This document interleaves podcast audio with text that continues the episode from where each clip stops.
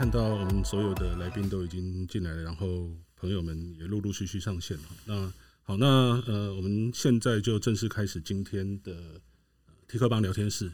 今天是我们第二集的录音哦。那这个节目其实它呃主要会跟大家谈各种有趣的科技议题。那刚好今天的凌晨是 Apple 的春季发表会。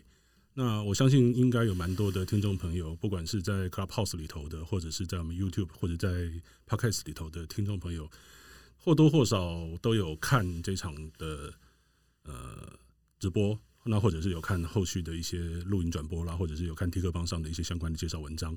好，那所以大家都很关心这次春季聊天，那春季的发表会到底发表了什么东西？然后重点是我们今天想要跟大家分享的，不只是发表了哪些产品。还有这些产品可能用起来怎么样？那我们会更加在乎的是这些产品，它在于整个呃科技领域里面，它对于整个市场，然后对于我们未来的科技发展趋势，还有呃相关的一些竞争，呃会造成什么样，带来什么样的影响，造成什么样的变化？那我们今天很开心，就是邀请到 T 客邦的呃资深编辑，对不对？呃，资深编辑洪思敏小姐来，思敏跟大家自我介绍一下。Hello，大家好，我是 T 客邦的编辑思敏。好，那我们另外还邀请到两位。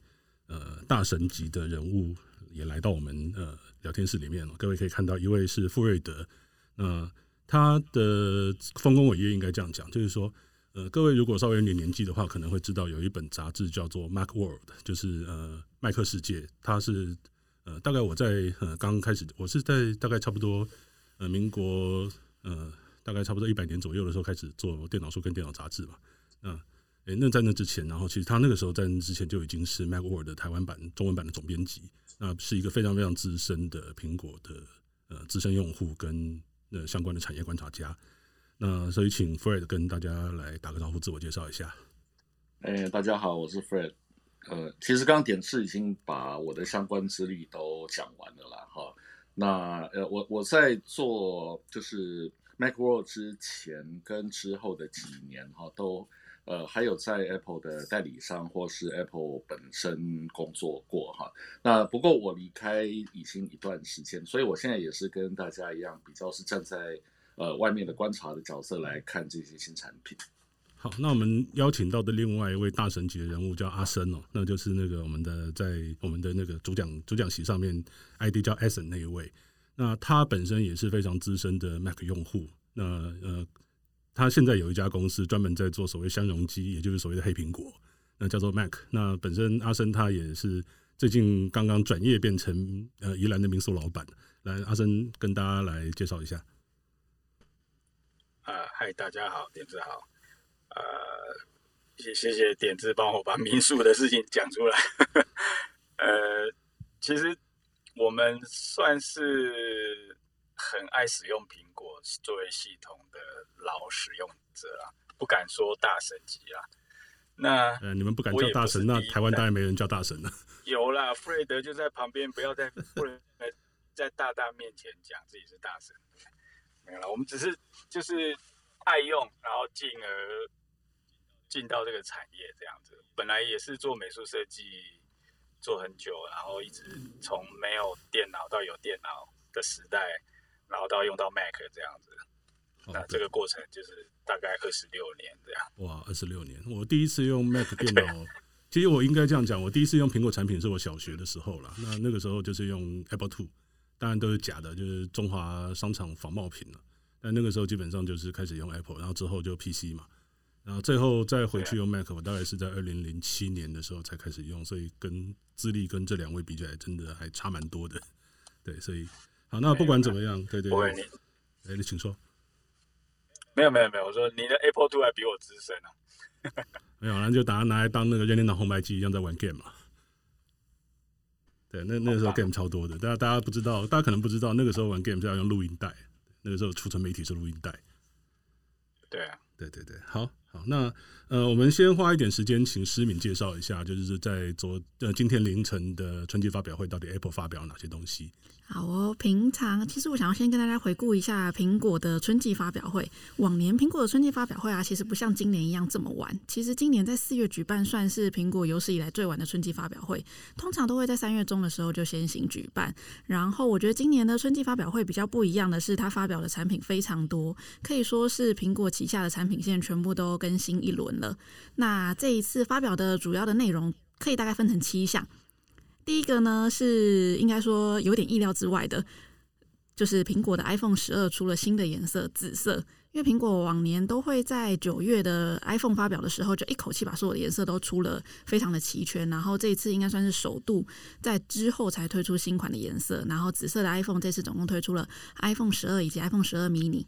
那另外呢，是苹果去年推出的 M1 处理器呢，这次用到了两个新产品上面，一个是等一下就会谈到的 iMac。然后另外一个呢是 iPad Pro，这次也换了新的 M1 处理器。然后在呃另外一个呃大家比较意料之外的产品，应该算是 Apple TV 4K。其实 Apple TV 这个产品我觉得还蛮微妙的。我自己是 Apple TV 的使用者，可是，在台湾它的使用度，我觉得相较于 Google Chromecast。它的声量好像相对于中等，但它其实是一个非常好用的产品。对我对我个人来说，对，对，没错。然后另外两个是服务方面的，另外一个是 Podcast。呃，Podcast 就像我们现在录的这个 Clubhouse，其实都算是一个 Podcast 的应用。那在苹果苹果昨天推的 Podcast 呢，是它推出了 Podcast 的订阅制。我觉得这算是 Podcast 行业中的一个创举，因为 Podcast 虽然这几年流行，但是还没有一个平台帮 Podcast 定了一个怎么样收费的标准。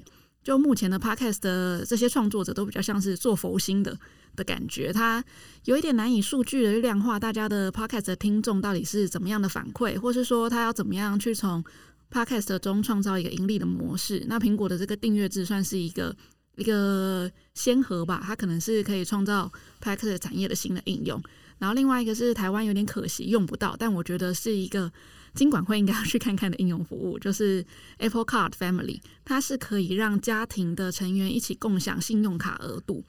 所谓的家庭成员，就是包含十三岁以上的小孩，这在台湾是不可能的。就台湾副卡至少要十八岁或二十岁，这样才能申办。对，那但这个服务毕竟连 Apple Card 都还没有进来台湾，所以呃，想要应用到这个服务，台湾的使用者应该还有的等了。大概就是这七项新的服务。了解了解，好，那我们接下来的，其实我这边可以稍微补充一下，因为虽然在发表会上面它有，呃，主要是刚才思敏提到的这几个服务，其实它还有一些没有在发表会上面特别讲出来的东西，是后来有一些媒体去挖把它挖出来的，包括像那个 Apple Watch 它有一些新的颜色的一些表带有有上市，然后另外呢那个。如果对，如果你有你有在玩测试版的 iOS 或者是 iPadOS 或者是 macOS，大家就知道，今天开始它推送那个 iOS 十四点五跟呃 macOS Big Sur 十一点三的所谓的 Release Candidate，也就是所谓的已经非常非常接近正式版，几乎就是跟正式版一模一样的版本了。那预计就是说正式版的这两个作业系统应该就会在下个礼拜的时候就正式的会呃让大家可以就是没有不是测试者的一般的用户也都可以下载来更新哈。那当然，这这部分的会有一些过去有一些讨论，就是 i iOS 十十四点五里面有一些隐私权保护的部分，然后让 Apple 跟 Facebook 互相杠上嘛。不过这个部分今天不是我们主题了，我们主要今天我们还是来谈在发表会上面的一些呃一些新的一些产品。首先，我们现在谈 AirTag 好了，因为 AirTag 这个这个东西真的在我今天我自己看到 Facebook 河道上面，大家讨论度最高的就是这个东西，因为这个东西应该算是它它其实蛮小的，就是一个就才九十九。九九块美金嘛，那那四四个装的在台湾大概三卖三千多块，其实还不算很贵，一个九百九。那有一些大家对它有一些很神奇的幻想啊，就觉得说，哎，这个东西好像可以贴在某个人身上，我就可以去追踪他，然后就可以看到这个人的行踪。那实际上好像不太是这个样子啊。那个思敏要不要先讲一下 AirTag，大概讲一下它的一些技术方面的的一些你的一些观察？好啊，先跟大家建立一个概念，AirTag 是什么东西？好了，其实 AirTag 这个应用呢，在这个在行业中不算是新的，它的中文可以想象成蓝牙防丢器。那在 AirTag 推出之前呢，其实市场上已经有一个叫做 Tile T I L E 的产品，那它也就是做到利用蓝牙跟手机配对，然后搭配它的 App。然后你把它绑在你的包包上，你就可以利用 Tile 这个 App 去搜寻那个防丢器丢在哪里。但是呢，Apple 的 AirTag 比较厉害的是，它的应用范围更广了。比方说，它因为它有了 iPhone 啊跟 Mac 这一系列的使用者当做后盾，所以它在搜寻的范围呢就可以更广。比方说，我今天东西假设是掉在日本好了，那 Tile 不确定它在日本的使用的人多不多，但是在日本使用 iPhone 的人肯定多，所以假设你今天有东西掉在日本，你可以应用这个搜寻的这个网路，就直接帮你找到那个东西的定位。这个是其他的防丢器比较少用到的。然后呢，呃，第二个是它呃做了一个算是反隐私追踪的东西吧，就像刚刚那个点子有说到的。Apple 在这个产品呢，它把隐私权放到了最重要的一最重要的一环，它会让你只追踪你掉的东西，而不是让东西反追踪你。这是什么意思呢？比方说，我今天把包包绑在，哎，把 AirTag 绑在我自己的包包上，那。我就可以找到我的包包在哪里啊？但假设今天是别人把他的 AirTag 绑在我的包包上呢？那你手上的 iPhone 它就会开始侦测说，诶，你的身边有一个不是跟你的账号绑定的东西，然后反而就提醒你说，是不是有人利用这个应用服务在在追踪你？对，这是算是目前同质性的产品中比较少见到的。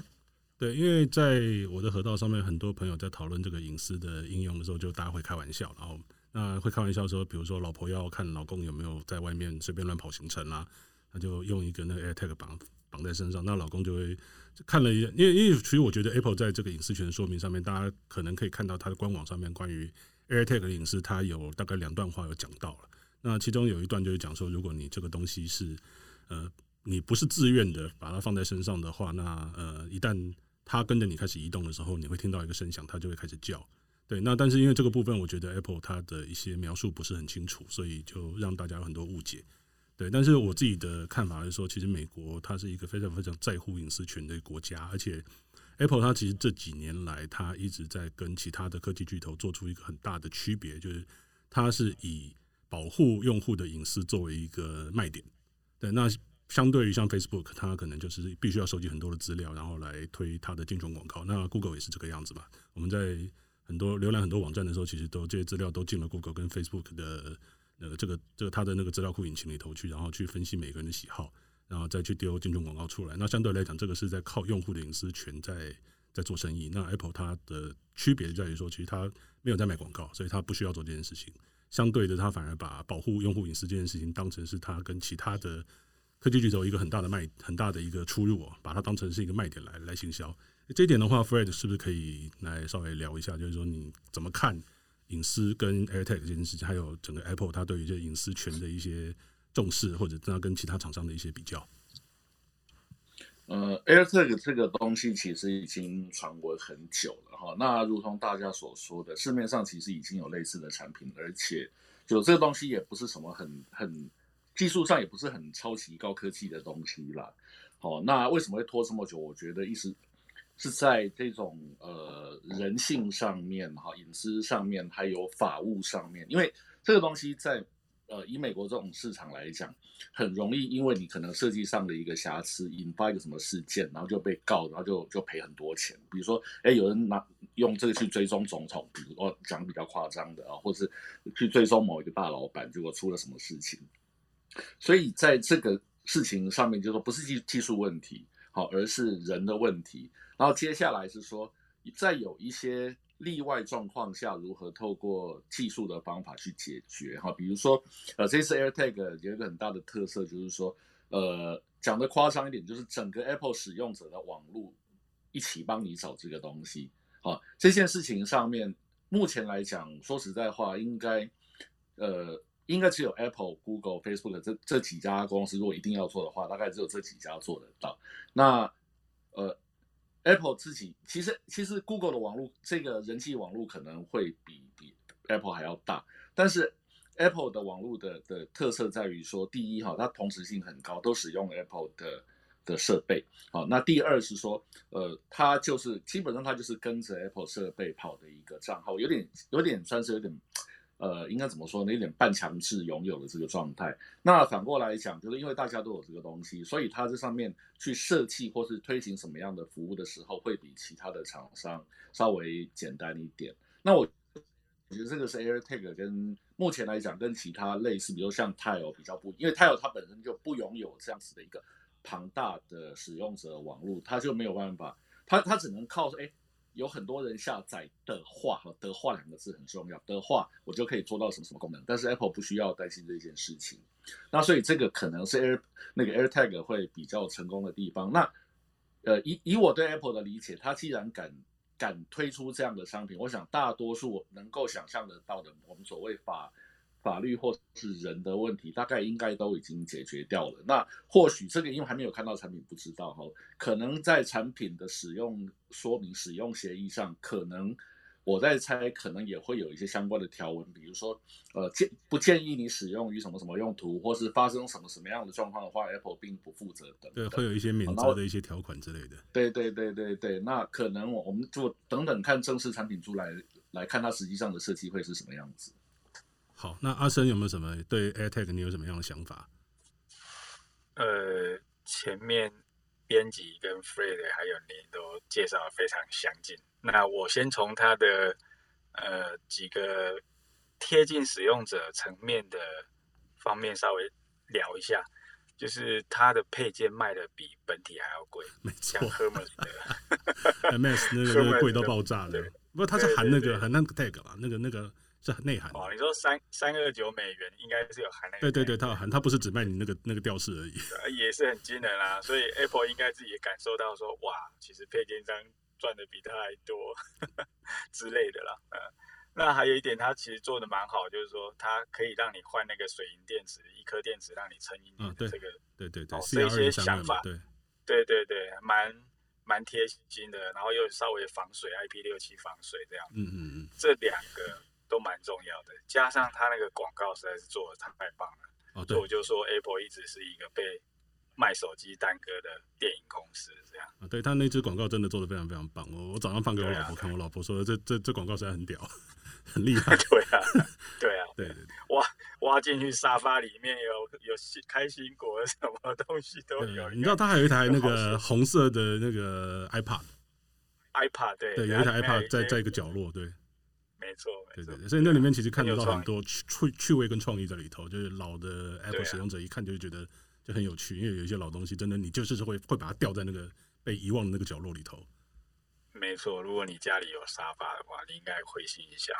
对对对，确实是这样。好，好，那另外就是说刚刚讲到配件嘛，那那我觉得这一次 Apple 定了这样的一个，即使它是它自己出的一个官方的。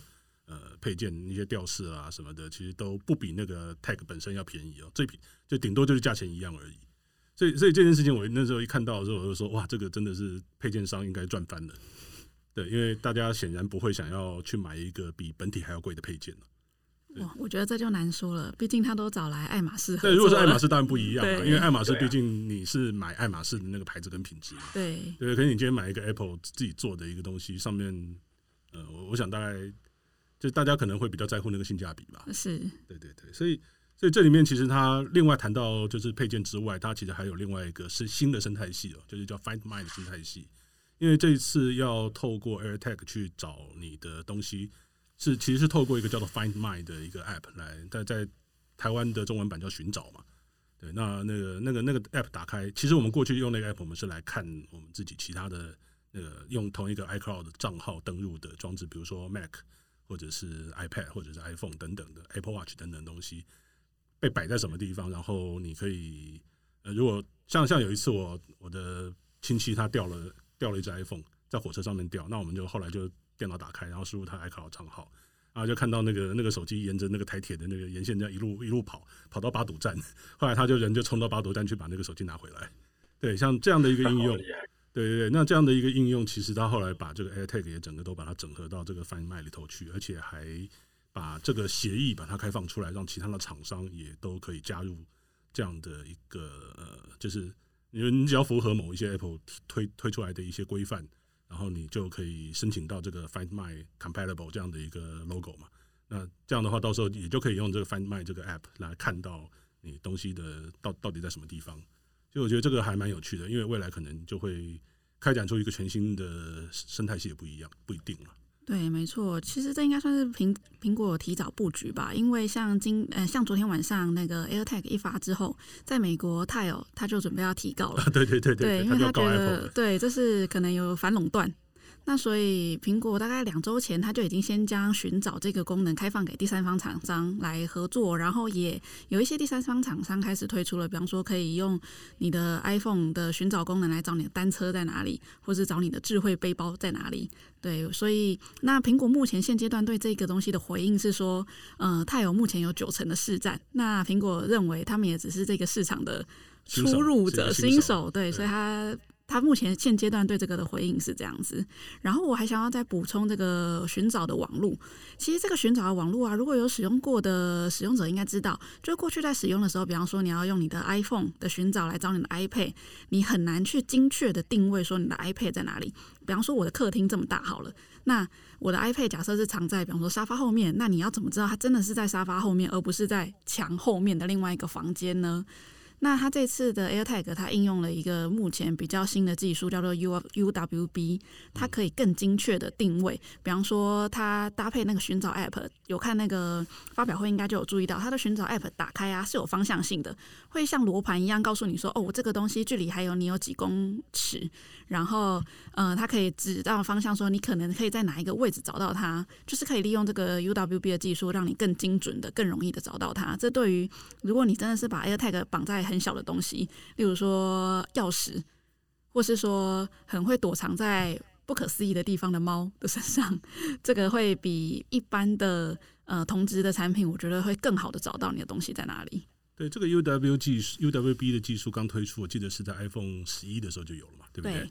那那个时候其实大家对这个 UWB 技术有一些想象，因为就是除了像 AirTag 这样的一个应用的应用的那个实力，就是可以用来找自己的东西之外，它其实用在室内导航应该也非常有潜力了。因为其实室内导航现在是一个很难做的技术哦。过去是可能是用 Bluetooth Bluetooth Beacon 嘛，对，就是你要在很多商店，比如说我今天一个商店在捷运地下街的某一个地方。对，那我要买一个 Bluetooth Beacon，可是 Bluetooth Beacon 它有一个问题，就是说它的连线范围其实很小的。所以你今天如果我今天从那个地下街很长嘛，比如说台北捷运地下街，我今天从一头进去，然后另外一头可能是要走大概十分钟才走得到。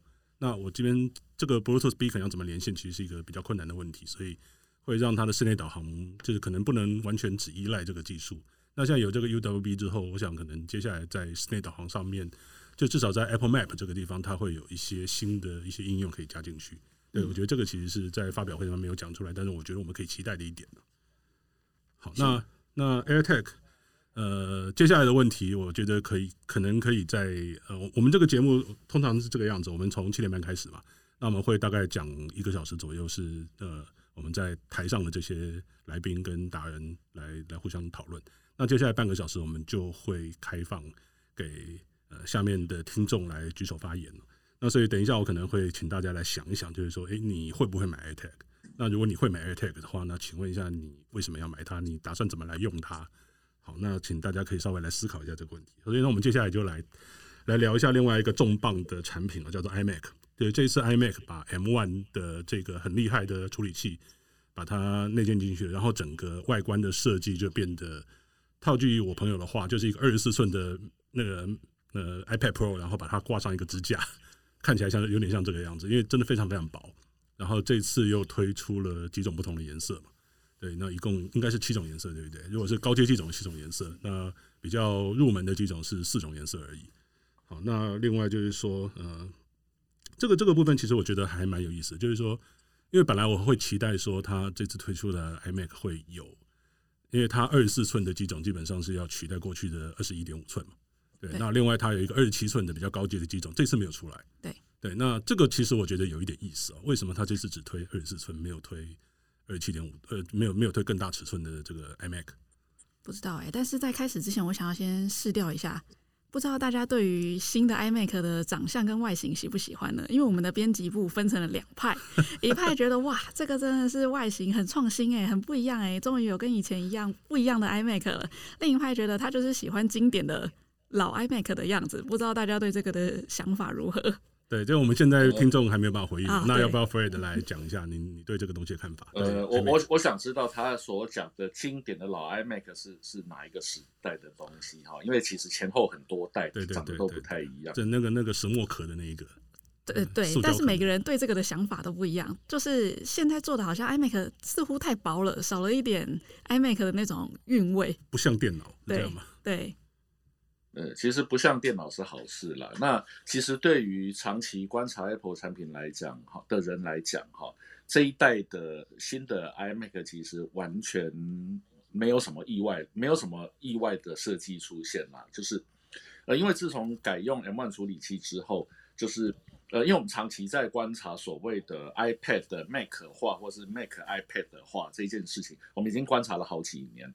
那从呃，处理器的改变到呃呃作业系统核心的整合，好，一直到说造型这些，其实就一直在往我们已经觉得应该是会这样子的路上去走。那所以就是说，现在的新的 iMac 等于是 iPad 加上脚，然后简单讲是一个类似这样的造型，其实完完全完全不令人意外，对吧？嗯，对。那那唯一比较令人 应该怎么说呢？也不是说意外，就是说就觉得说，哎，原。呃，竟然是这样子，就是说，呃，像现现在的 iMac 也是属于，比如说它的储存装置跟记忆体是不能升级的嘛，对不对？好。那因为一般来讲，iMac 的使用者的需求会比用 Mini 或者是呃用 Air 哈的的使用者会稍微需求会稍微高一点。好，那如果是说照传统的观念来讲，你如果不能升级的话，其实它的一些应用会受到限制。那尤其之前因为 Mac Pro 很多很多年没有更新哈，那所以现在其实很多人把高阶的 iMac 变成是所谓 Mac Pro 的一个替代。对，甚至还有一个 iMac Pro 的产品线嘛。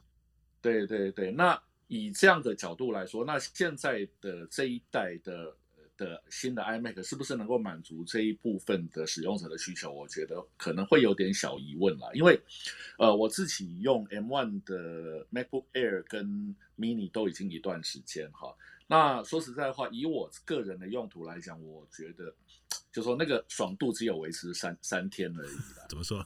哦，哎，那个。后面哈该卡的该转彩球的还是不缺啦，哦，那呃我我自己因为我我是我大概百分之八十是呃从事做文字工作或网页上的作业哈，所以就是说我相信 M1 的机器在比如说一些特定的用途，比如说多媒体剪接等等等等这这一类的用途上面，它的它的效能会非常好，好，但是。技术上来讲，就是说你的记忆体读写，或是说呃磁碟的读写很琐碎的这种，就 latency 很多的这种工作的堆积之下，其实你的速度速度优势其实是会打折扣的。那在 I/O 上面嘛，对对对对对。那以我们传统的知识来讲，或许未来会不一样了。以我们传统的知识来讲的话，这一类的这这种琐碎的 task 的加速方式，当然就是说呃过去来讲就是呃硬碟换 SSD 这个会差很多嘛，哈。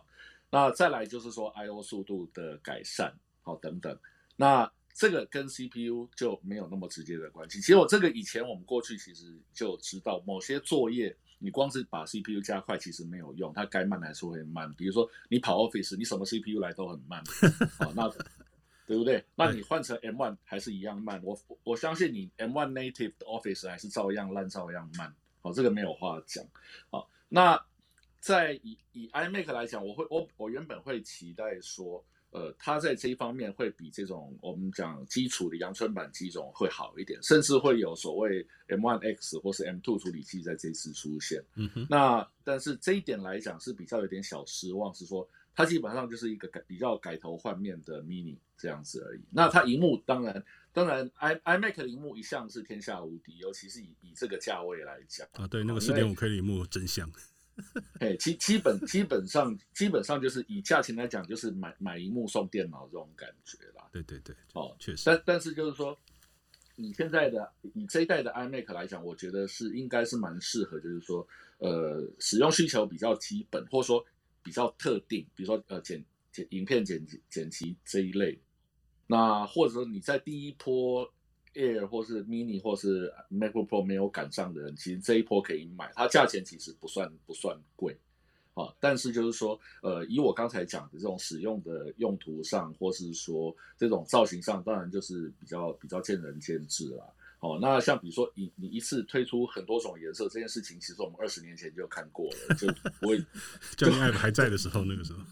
对，就就不会觉得哇，第一代的 iMac 就这样了。好，当然它会有一些技术上很厉害的点，比如说它。这个这个应该是铝铝制的机壳，如何去把它镀成那么漂亮的颜色，且不会掉等等，这会有一些技术成分在里面了。哦，但是就是说，就一般，因为以前是塑胶壳，塑胶壳你要改颜色很简单嘛，对不对？好、哦，那所以以以以过去来讲，就是说，呃，以行销角度来讲，这个过去我们见过了。那现在重现，我们觉得哎很很温馨，又看到一次，但是哎不会觉得太惊讶。那我会我会期待说看到二十七寸或以或者甚至传说中三十二寸的机种。在处理器也好，荧幕也好，在整个 I/O 等等哈，能够更出色，能够更符合比较高阶使用者的需求。好，我觉得这个部分的话，我会觉得可能 WWDC 会有机会，因为呃，这个这个其实等一下我们可以聊一下，就是所谓 Apple 现在它的产品线的两个 segmentation，就是基本上就把它分成所谓的消费级机种跟那个 Pro 级的机种。那比如说像手机就很明显嘛，就是。iPhone 十二它是消费级机种，然后十二 Pro 就是那个就是消费级，就就是那个专业级的机种。那 iPad 也是一样嘛，就是把把把它分成 Pro 跟没有 Pro 的这这几个产品线。那所以现在看起来就是说，今天推出的春季的这个春季推出这一系列产品，看起来除了那个 iPad Pro 之外，其他都是消费产品。对，那消费产品要让它比较 colorful 一点，我我觉得这个还蛮合理的。那听听看阿生意见好了，你你是 M1 的。最大受害者之一，要要讲一下，对，这这个这个其实可以故事可以稍微聊一下，为什么是受害者？我想听众可能会有兴趣。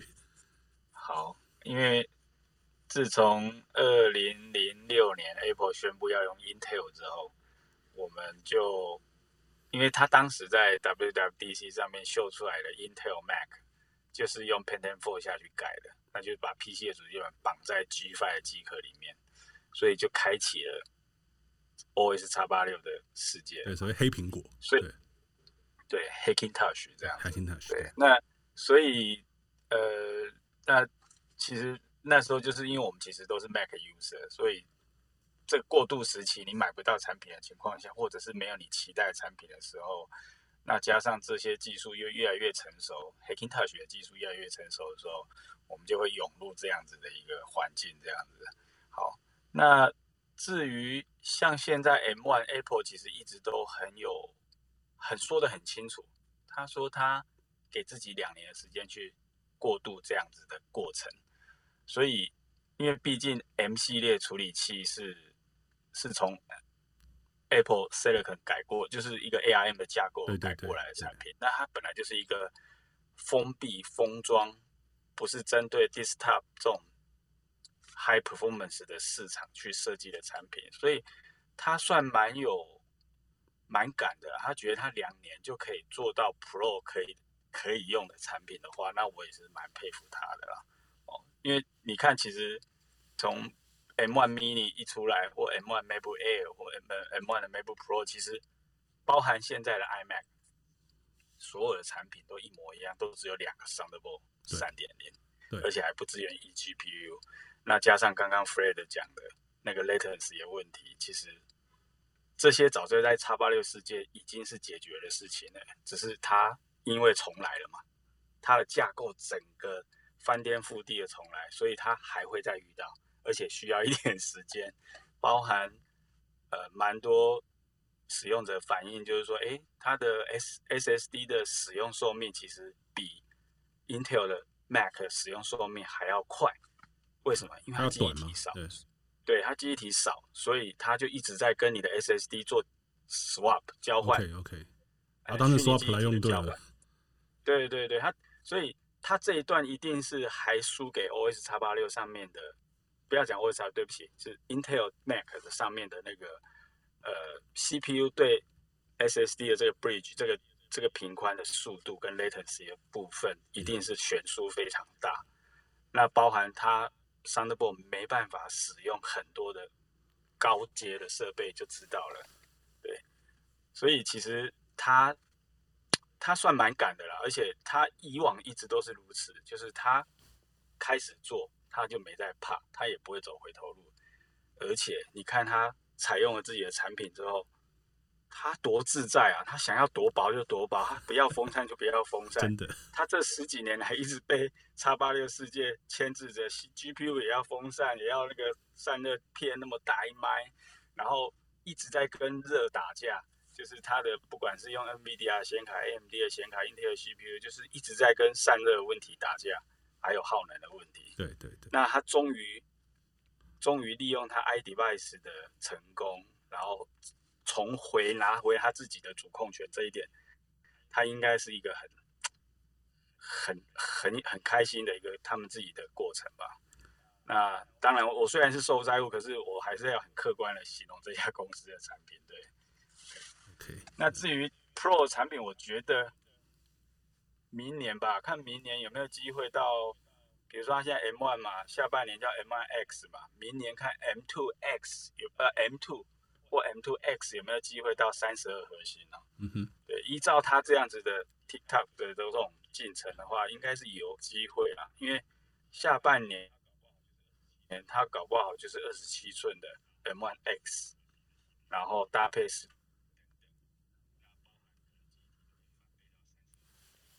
之类的，这其实 Apple 产品的周期非常非常的固定，所以其实也没什么好怀疑的，呃，可以这样说。那明年的话，就希望它桌机在 PCIe 的频宽跟支援外部 GPU 的一个能力上面的的，应该说进进展应该可能会进展出来这样。哎，好，我的想法大概是这样。了解。所以这一台 iMac，我其我自己其实觉得说，它就是呃 Apple 推出一个非常非常消费级的机种啊。那所以后来想想了一下，就是说为什么它这一次没有同步推出一个更大尺寸的版本？我想有可能就是还没准备好。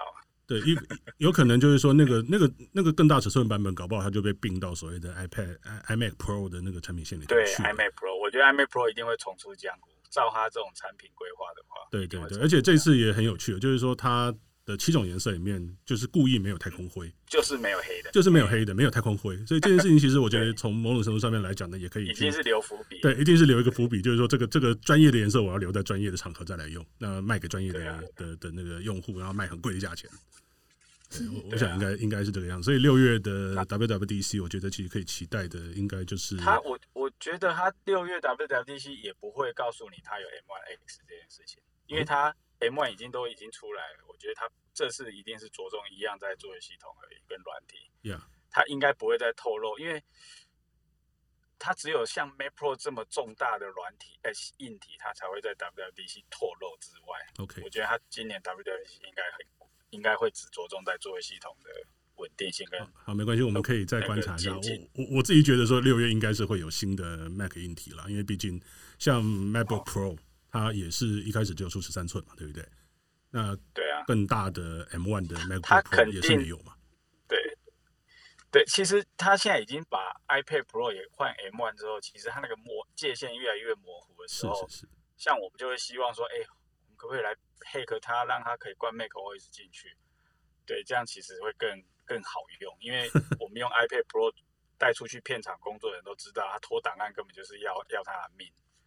对对，不过他他他不是讲说现在他也可以支援那个四倍速的 Thunderbolt 吗？对不对？没有，他拖档案不是只有传输数界面吗？它整个 iPad OS 的界面就不是没有 Finder，没有 Finder 其实很难工作。哦，对对，确实确实，它那个档案那个那个档案的 app 真的蛮难用的。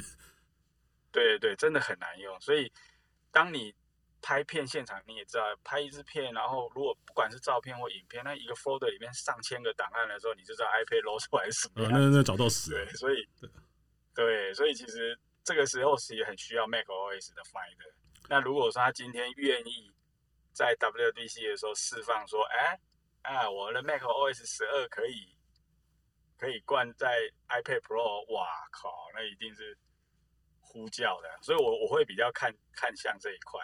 那呼应一下刚刚 Fred 讲，不管哪一哪一个硬体跑，Microsoft 的 Office 都很慢，是因为它的程式前面都先写 sleep 十秒，然后再开始让你用。真的假的？这不是笑话吗？开玩笑的，先让你跑一些一万个回圈，然后再让你开始用啊。这对我也有什么好处啊？哎，这样才让你觉得 Mac 的体验很差。好吧，好吧，对不对？好吧，好吧，那这是一个阴谋论。那哎，这是阴谋论，开玩笑的。对，那那这次其实我觉得 i iMac 还有一个很有趣的部分啊，就是说你看到后面现在就只有四个洞，对，而且高阶版才有四个洞嘛。对，那一些大家该有、觉得应该要有的一些 port，比如说 Ethernet 没有，然后 HDMI 没有，对，然后 DisplayPort 没有，对不对？嗯。但是他后来他他把他把 Ethernet 做在电源电源供应器上面，这个我觉得这个还蛮有意思的。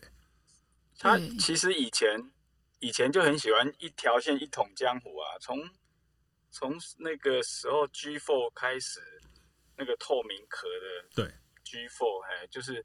它就已经像像现在，其实 iMac 的造型跟二零零五年的时候的那个 Apple 的 Display 几乎是一模一样啊。对对对，没错，看起来就是一个显示幕。对，我其实本来想说今天拍一下我，因为我是我的荧幕也还在用，我想说拍它的背影，说哇，其实原来我十五年前就有这一代的 iMac。你那个要贴个膜，两个颜色才比较像。对啊，我有银色的哦，对啊，而且苹果还对啊，所以蛮有趣的。OK，对，我我有我有台我有台三十寸 Cinema Display 啊，还可以拿对啊，哦，这个这古董级的机器了，对，真的，对啊，对，可是你那个解析度就就比较比较比较比较抱歉。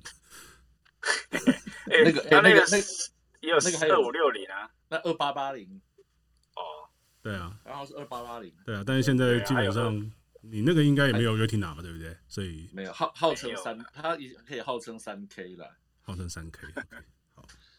对，那个我我补充一下哈，就是说我们刚我们刚提到两件事情哈，那个呃这样讲，呃我我我想补充两点哈，第一点是刚才那个回到刚才讲 AirTag 这件事情，好，那呃我我从前在我在我在大概 Apple Watch 刚出来的时候，大概就猜到。Apple 的以后的一个一个策略哈，那我们这个策所谓策略可以从两个角度来看，一个角度是说从生态系的，那有有生态系里面有这个产品有那个产品，然后变成一个生态系，这是一个角度哈。那另外一个角度，其实我觉得有一句有一句标语非常能够形容 Apple 在最近这十年的一个一个产品策略哈。其实这个这个这个标语是从中国来的哈，那个是那个统战的目的叫做入户入。入脑入心，入户入户就是进入你的家里，然后入脑，然后进入你的脑里，进入。其实你想想，大家想想看，Apple 从大概你你往回推到大概第一代 iPad 哈，iPad 出来到后来的 iPhone 等等，然后到 iPad 到对到 Apple Watch 好的时候，就是说，哎，它就是进到你的家里，然后进入你的脑，你的你的使用啊，那。心等于说是你的你的生活方式，好，那其实在我在写这篇文章的时候是是 Apple Watch 刚出来的时候，我就在想说，好，现在穿戴式装备已经到我们身上了哈，就是说手机你会拿着，但是你不是常常不是二十四小时拿着啊，但是你手表可能是二十四小时戴在身上，除了充电以外，那我那时候就在想说，那下一个更贴近你、更入心的装置会是什么？那其实当时有点想想不出来，就手表就已经。已经够贴近了嘛？那其实如果照这个思路，一个这个脉络去看的话，那我我觉得 AirTag 是在这个这个脉络下面的一个产物，而且是呃扩扩增到非 Apple 生态系的产品，因为你可能会把 AirTag 贴在华硕的笔电上，说不定啊。好，也也就也就是说，呃，讲讲的好好玩一点，就是说，呃，那个。你你们这些其他的产品不是我生态系的产品哈，只要贴贴上贴上我的这个东西，就是变成 zombie，知道被咬被咬一口之后就变成脏笔好，那所以就是你们只要贴到这个东西，你们就变成是我 Apple 生态系的的产品。那寻找好，如如同刚才讲的，寻找只是其中第一个目的而已，但是以后这个目的会衍生成成什么样子，其实。还很难说，好，那所以大家只要记得这个统战标语：入户、入脑、入心。然后你你发挥点想象力，大概就说不定可以猜到 Apple 的下一个产品会是往哪一个方向去走啊？这是第一点。那第二点就是说，那个呃各种 port 的变化哈，那呃，大家有兴趣的话，可以上网搜寻我之前写过的另外一篇文章哈。你搜寻那个“你只需要两个洞”这七个字，好，就可以搜寻到这篇文章。那当时也是在在讨论说，呃，Apple 的有一个设计方向是把 port 越做越少。他他其实知道大家会不方便，但是这一点他是故意的。那当一部分原因是因为说，像新的 USB 这些设备，它的功能越来越多，比如现在也可也可以拿来帮笔笔电可以充电啊，可以连接设备啊，可以做一些其他的事情。就说技术的进步是一个一个助力，但是当你的 port 越来越少的时候，即使你的 port 是公公有的规格，比如说 USB，但是你绑在里面的应用跟传输方式可能是 Apple 独有的。好，那。等于说，他透过把 port 减少这件事情，当然，当这还会牵涉到说制造跟设计成本的降低，但是我们先不谈。但是就是说，在一个公公共规格的 port 上，走我 Apple 自己的 protocol 去传输资料或做某些事情，其实它也是也是它绑你的一种方式。大家其实不妨用这个角度去思考一下。嗯好，OK。我觉得这个其实还蛮有意思的一个题目，因为呃，刚才老大讲的是入户、入脑、入心。那我自己其实过去也写过一篇文章，那我的说法接近，但是不是用这样的一个句法，我是说 Apple 的策略叫三位一体。那你知道基督教里面有个三位一体嘛？就是那 Apple 三位一体是什么东西？就是它先它的硬体、软体跟服务这三个东西会整合得非常非常好，然后让它打造出一个。让用户很愿意掏钱去买，然后一开始用之后就很难再跳出到别的生态系这样的一个用户体验。所以其实这个用户体验是它呃三位一体最后造成的结果，然后就让它的生态系变得变得粘度非常非常高。那这个而且这个三位一体的这个策略，其实 Apple 用了非常非常久。怎么说？就是从从它推出 iPad 那那那一刻开始，其实就是就是一个很好的。我觉我觉得用 iPad 来讲，就是一个很好的例子。就是首先它先做一个。功能很强，然后可以容量很大，然后跟相当时其他的一些 MP3 随身听比起来，都不管是在功能或者是外观上面都非常让让人想买的一个机器。然后接下来他推出一个软体叫做 iTunes，然后这个 iTunes 就让大家可以在电脑上面很方便的管理自己的的这些音乐档案嘛。那虽然很多人对 iTunes 本身的界面有有很多批评，但某种程度上面来讲，它不算是一个很差的软体。那另外，在服务方面的话，就是他后来推出的 iTunes Music Store，就是你可以透过 iTunes 在然后去买音乐一条一条歌曲，就是零点九九美金这样的一个服务嘛。所以它基本上就是把硬体，就是那个 iPad 的那个 Player，然后另外呃它的软体，然后另外它的服务，都把它打造成一个一个生态系。所以当其他的厂商也要来做这样的 MP3 Player，比如说那个时候微软它也做了一个叫做 Zoom 的，好像是叫 Zoom 吧，Z U N E 这样这样的一个。player，然后 Sony 也做嘛，然后以前有一家做声霸卡很有名的厂商叫创新未来 Creative，那他们也做叫做好像叫 Nomad 这个系列的那个随身听，就是没有一家可以跟他拼了，就是到最后其实就变成是 iPod 一统江湖，是因为其他的厂商做大概都会做一半，做三分之一。比如说我有个硬体，但是我没有很好的软体或者没有很好的购买音乐的这样一个服务，所以让我的 Player 我就只能去下载一些自己转或者是从网络上抓来的一些 MP3，所以他其实他就做一半。那相对来讲，Apple 在这方面其实它整个打造的服务都是会把硬体跟软体还有服务整个结合在一起，所以我觉得这个其实是 Apple 跟其他的一些厂商非常不一样的地方。那后来开始也有很多厂商在学这这这个，比如说在微软，它就是在 Xbox 上面，我们也可以看到类似的就是有一个游戏机，然后接下来游戏的生态系嘛，然后在游戏的周边，然后游戏本身还有一个游戏的线上商店等等，其实越来越多厂商在模仿 Apple 这样的一个三位一体的策略了。那我觉得这个基本上也是它一个很强的一个竞争优势啊。那这个这个部分的话，阿神有没有什么样的观察？呃，它生态圈这确实就是你已经讲的很淋漓尽致啊，它确实是做到让你走不掉。那可是它其实真的早期在 iCloud 这些线上服务真的是难用到炸的时候，对，确实。痛定思痛，换了一个负责人来处理这件事情，那慢慢的真的就拉回来了，对啊，这一点，然后 Family Pack 这种服务，这种套装组，这一点的做法也真的是无无真的很无敌啊，对，真的很厉害啊，对啊，对，真的很无敌，因为你有像我们家小孩全部都是 我们退下来的 iPhone，到现在都 iPhone 六 S Plus 也都还在用。然后 OK，你把他拉进来啊，他也可以听你的音乐啊，玩游戏啊，看 Apple TV Plus 啊，这真的很夸张。这些生态圈真的已经真的是把你绑到有点。除了现在，除了像独立的 Netflix 还能跟他抗衡之后，真的觉得哇塞，大家都被他绑吃死死，很恐怖。对，真的是这个样子。那我们还有一样产品没有谈到，就是 iPad Pro。其实我自己觉得说这个产品有点尴尬，因为呃，第一个就是说它好像就只是换了一个处理器而已，处理器就换了一个处理器而已。对，这样在软体方面或者是应用的领域方面，好像就更快而已。就是没有什么。它的那个啊，前镜头超屌的、啊。哦，那个前镜头，它的前镜头、啊、center center stage 可。可是你知道，这个功能其实也不是 Apple 第一个推出的。我觉得 Facebook 之前，啊、对 Facebook 之前有一个东西在台湾没有卖，它我我忘记我忘记叫什么名字，我可能之后查一下。它在美国你可以买得到那个东西，就是你可以把买买一个这个装置，然后它有一个荧幕，然后还有一个镜头在上面，然后它可以让你很方便的用 Facebook Messenger 去打影像电话，尤其在疫情的对。疫情疫情的期间，这个东西卖的非常非常好。那它也有类似的功能，就是你今天就是把那个机器摆在，比如说客厅一个角落，然后人在房间在屋子里面这样走来走去，那它的镜头会跟着你走。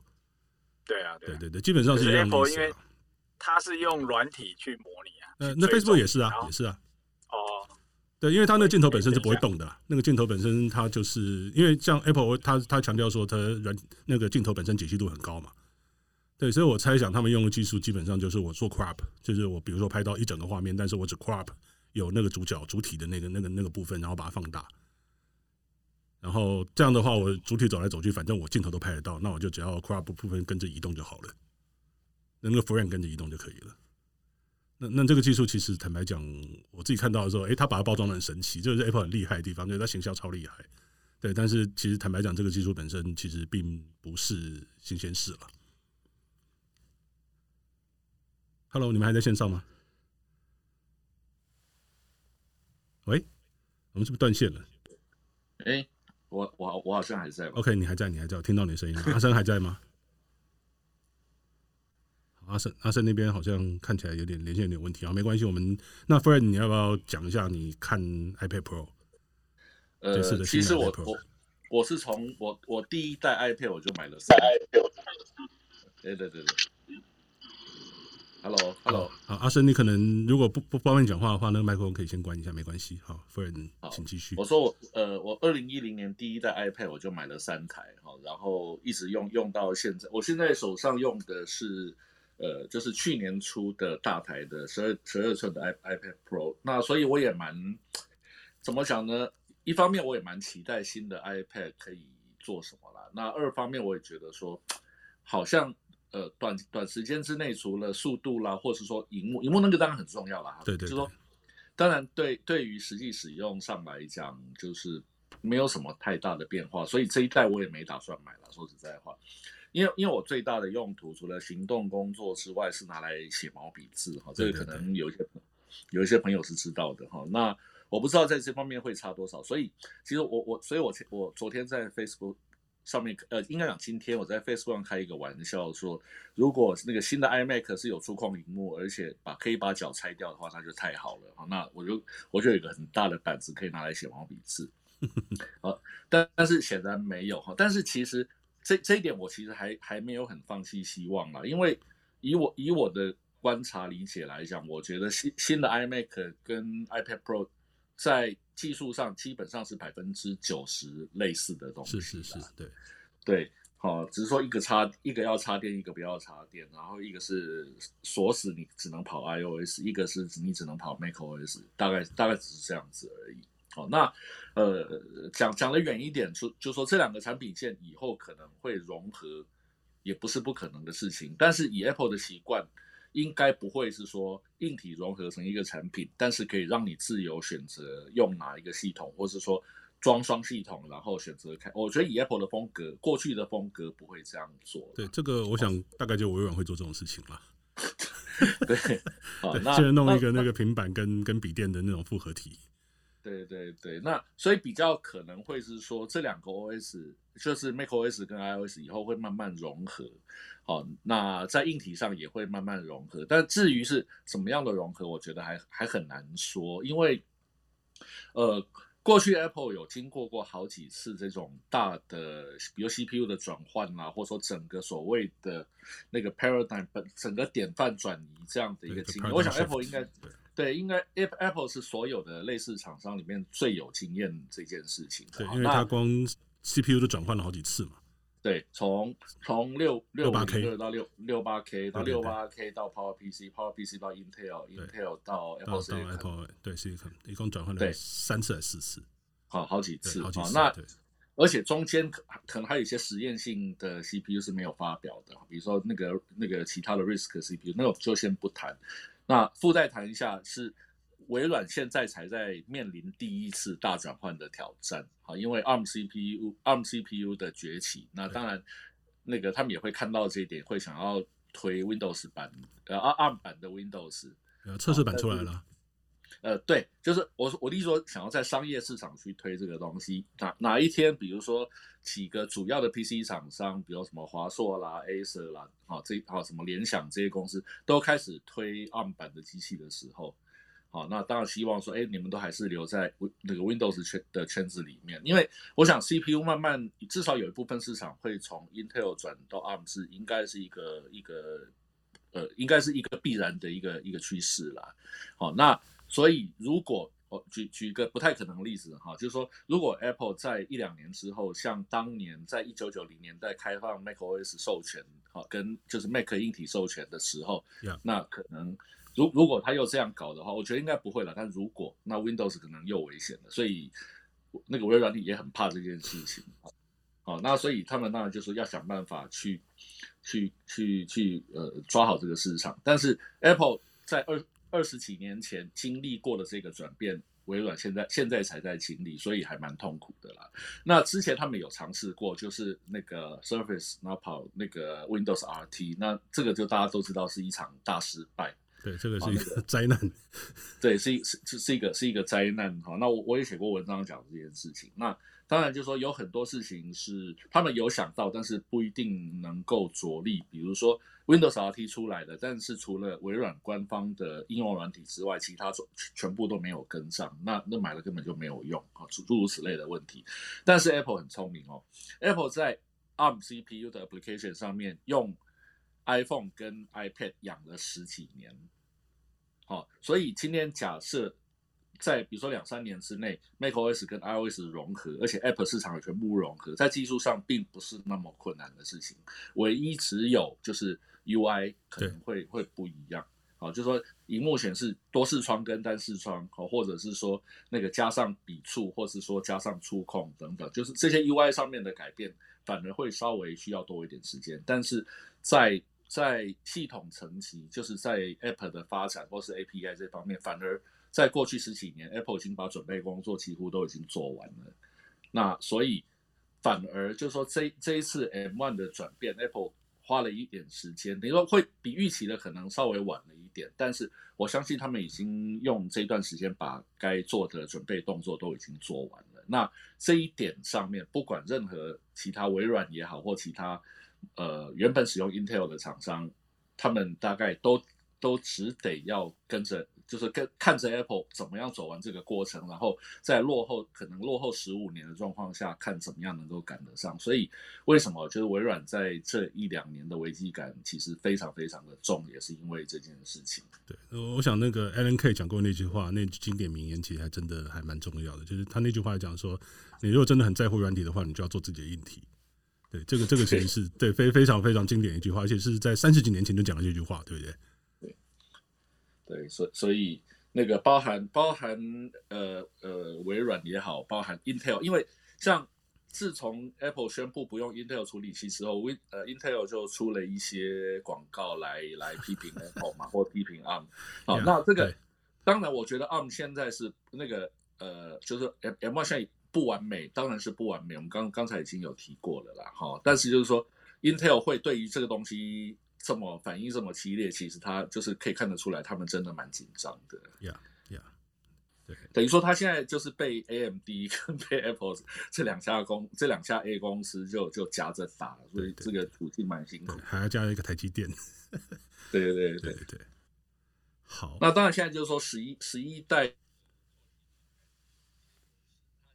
蛮蛮 heavy duty 的，好，可以就是比较重型的的应用，还还是它还是有它的市场在啦。但是就是说，在未来的可能短则两三年，长则五年到十年，这个时候它要想想办法突破，因为就是说一呃那个叉八六处理器架构的一个老化跟瓶颈期，这个大家大家都已经是知道的事情。是是是，对。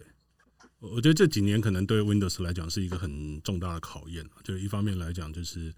呃，就是 PC 这件事情，它的整个在用户里面的依赖依赖程度，其实逐渐在降低，这个是一个看起来是很难挽回的趋势嘛。然后另外一方面，它在其他领域，比如说它走云端，其实走的还蛮成功的。那所以这个部分，我觉得其实接下来几年会有很多有趣的变化会发生了。那我自己还蛮期待六月的 WWDC，因为刚才 Fred 讲到这些。呃，不管是不是有新的 OS 啊，或者是因为有想办法把 iOS 跟 macOS 里面的不同的用户体验，用什么样的方式把它整合起来，会不会有这样的一个新的产品出现？那它一定会带来很多一些新的应用的突破。那这个东西其实它通常都会在六月的 WWDC 呃开发者大会上面会有一些会有会有一些风声可以透露出来，或者他们会推出一些比较可以测试的版本，比如说新的。软体新的界面，其实大概都是在那个时候。那所以这个这个其实我觉得也可以跟大家来稍微聊一下，就是说，呃，Apple 的每年固定的几场发表会，比如说像春季的发表会，然后六月的 WWDC，然后九月通常是在九月。那去年因为疫情关系变成到十二月才发表的那个那新的 iPhone，那它其实一年大概就是三次这个样子的发表会。思敏，你要不要先讲一下，就是说你自己在看这三个不同的？至少这三大，那偶尔可能还会再有一些多出来的一些发表会，它之间的定位，之间的定位哦，我觉得，诶、欸，一般消费者最关注的应该就都还是九月的 iPhone，因为那个是跟大家最息息相关的嘛。但其实每一天深入生活里面的，应该是最重要的是六月的 WWDC 发表会，因为手机它毕竟是个载体，你实际上在用的是它里面的软体跟它的界面。那像呃，在一刚开始提到的。这一次发表会没有提到的 iOS 十四点五的更新，就是我觉得是一个很重要的更新。对，那接下来的呃，就是今年六月要发的 iOS 十五，我想应该会是一个非常大版本的更新，因为就目前透露出来的消息，呃，从我忘了从几年前的 iPhone，就是从比较立体的图示，然后到现在的扁平化图示，然后到这一次的 iOS 十五，好像即将整个界面也要大改了，然后再加上看现在有 M1 处理器。不知道会不会有作业系统跟这个处理器有更多的互动，或者说应用 M1 处理器，现在其实产品之间的界限已经越来越模糊了。那它要怎么样去定位不同的作业系统之间它的独特性，或者说其实现在还没有要这么强调它的独特性，反倒是要让他们之间有更多的互动。例如说，让就像刚刚前面的两位大神提到的，你的 iPad Pro 你要用什么样更多不一样的应用，说不定作业系统就是一个突破的突破口啦。对，这是接下来在六月的 WWDC 上面会比较期待的。对对对，所以其实我自己在看 Apple 的每年这三场发表会，我也是最在乎六月的 WWDC。虽然它是完全是一个给工程师开的一个技术技术的论坛，可是实际上真正很多的不只是当下的，甚至未来两年、三年、五年的一些创新的一些方向，其实都是会在 WWDC 上面会有蛮多的一些线索可以透露出来。所以。呃，我想我们到六月的时候，当然一定会再来好好的聊一下呃 WWDC。好，那现在我们的节目大概进行到这边，已经前面一个小时过去，那我们后面的半个小时左右的时间，我们就来开放给所有呃 Clubhouse 里面的听众朋友们，大家可以来举手来聊一聊。那呃，我想大家可以先想几个问题啊，就是说今天那昨天。在发表会上面，其实应该说今天凌晨了。发表会上面推出的哪些产品你是最有兴趣的？AirTag 还是 iMac 还是 iPad Pro 还是其他的东西？对，或者是它有发表，但是在台湾没办法用的，比如说像 Apple Card，你对它到底期不期待？我我我觉得这个部分的话，是不是有一些朋友愿意来跟我们分享一下，那你就按一下底下的举手的按钮，然后我这边就会看到你举手，然后我就会请你上来跟大家分享。好，那我们接下来的时间就一，我们可能就是台上的朋友，我们一边聊，然后也开放下面的朋友再来再来一起加入讨论。好，那呃，我们刚刚有一个东西没有讲到，Apple TV 4K，对不对？那个大概就简单带过一下。那我我自己觉得说，因为我自己也是 Apple TV 4K 的用户了。那呃，他这次其实在呃他的整个发表会里面。大概就提到，我觉得重点是两件事情。一件事情就是说，他把里面的 CPU 换成比较快的 CPU 嘛，就处理器换变得比较快一点。然后另外就是新的遥控器，对，那看起来好像呃，就是这两件事情。思敏你怎么看这个？他他，他至少听进去了，欸、听进去了什么意思？他至少知道他遥控器很难用。对，那个遥控器真的真的常常，对我我不知道大家有没有用过那个 Apple TV 遥控器。对，那个就是它上面的那个触控板啊，就是定位非常不精准，常常有的时候你是想要往上滑，结果它歪歪成横的。其实我已经很久没有用 Apple TV 遥控器，因为实在是太难用了。我都是用手机去遥控它。哦，你用手机的 App 来来。对，因为那实在是太难用了，不管是搜寻啊、定位找东西啊，那个这根本就是对。超级难用，而且它又小。我常常真的是在沙发缝隙里面找到它。它是最需要绑 AirTag 的产品。我是有一个固定地方放那个东西了，对。但是就是说，它用起来其实，呃，比如说像有一些很重要的功能，在台湾也没有。比如说，在美国，你如果是美国区的那 Apple TV 用户，你可以用 Siri 来看搜寻很多的节目内容。那就在台这这些功能在台湾都没开放。对。然后要输入文字什么的，那个用那个遥控器就觉得自己很笨。对，最后还是把手机打开来用那个遥控器的 app。是没错，而且这个遥控器它就是真的只能遥控 Apple TV，所以新的 Apple TV 遥控器它除了遥控 Apple TV 以外，可以遥控电视。我觉得这很棒。哎、欸，这个部分的话，我就比较好奇，因为我还没有读到它的技术文件。就是说，因为通常像这一类 HDMI 的产品，它会走一个 HDMI 内部的协定嘛，就比如说像一些简单的功能，像电源的开关啦、音量控制啦、播放啦、停止啦、暂停啦，然后上一章上上一个章节、下一个章节快转、倒转等等的。这些功能其实它是可以透过 HDMI 的协定，呃，来走，然后让你用某一个对走 data 的部分，然后让它可以透过 HDMI 线的连线来控制所有的在这条网络上面的装置。对，那那这个这个部分，其实在现在的 Apple TV 4K 其实已经有了。但是不知道看他发表会讲的很神，这个互动好像会更厉害。对，但是因为就是就像点子说的，就因为我们还没有看到实际的产品文件，所以其实还不确定它到底是实际上怎么做。但至少是一个突破啦，就是他有发现哦，这真的是个问题耶。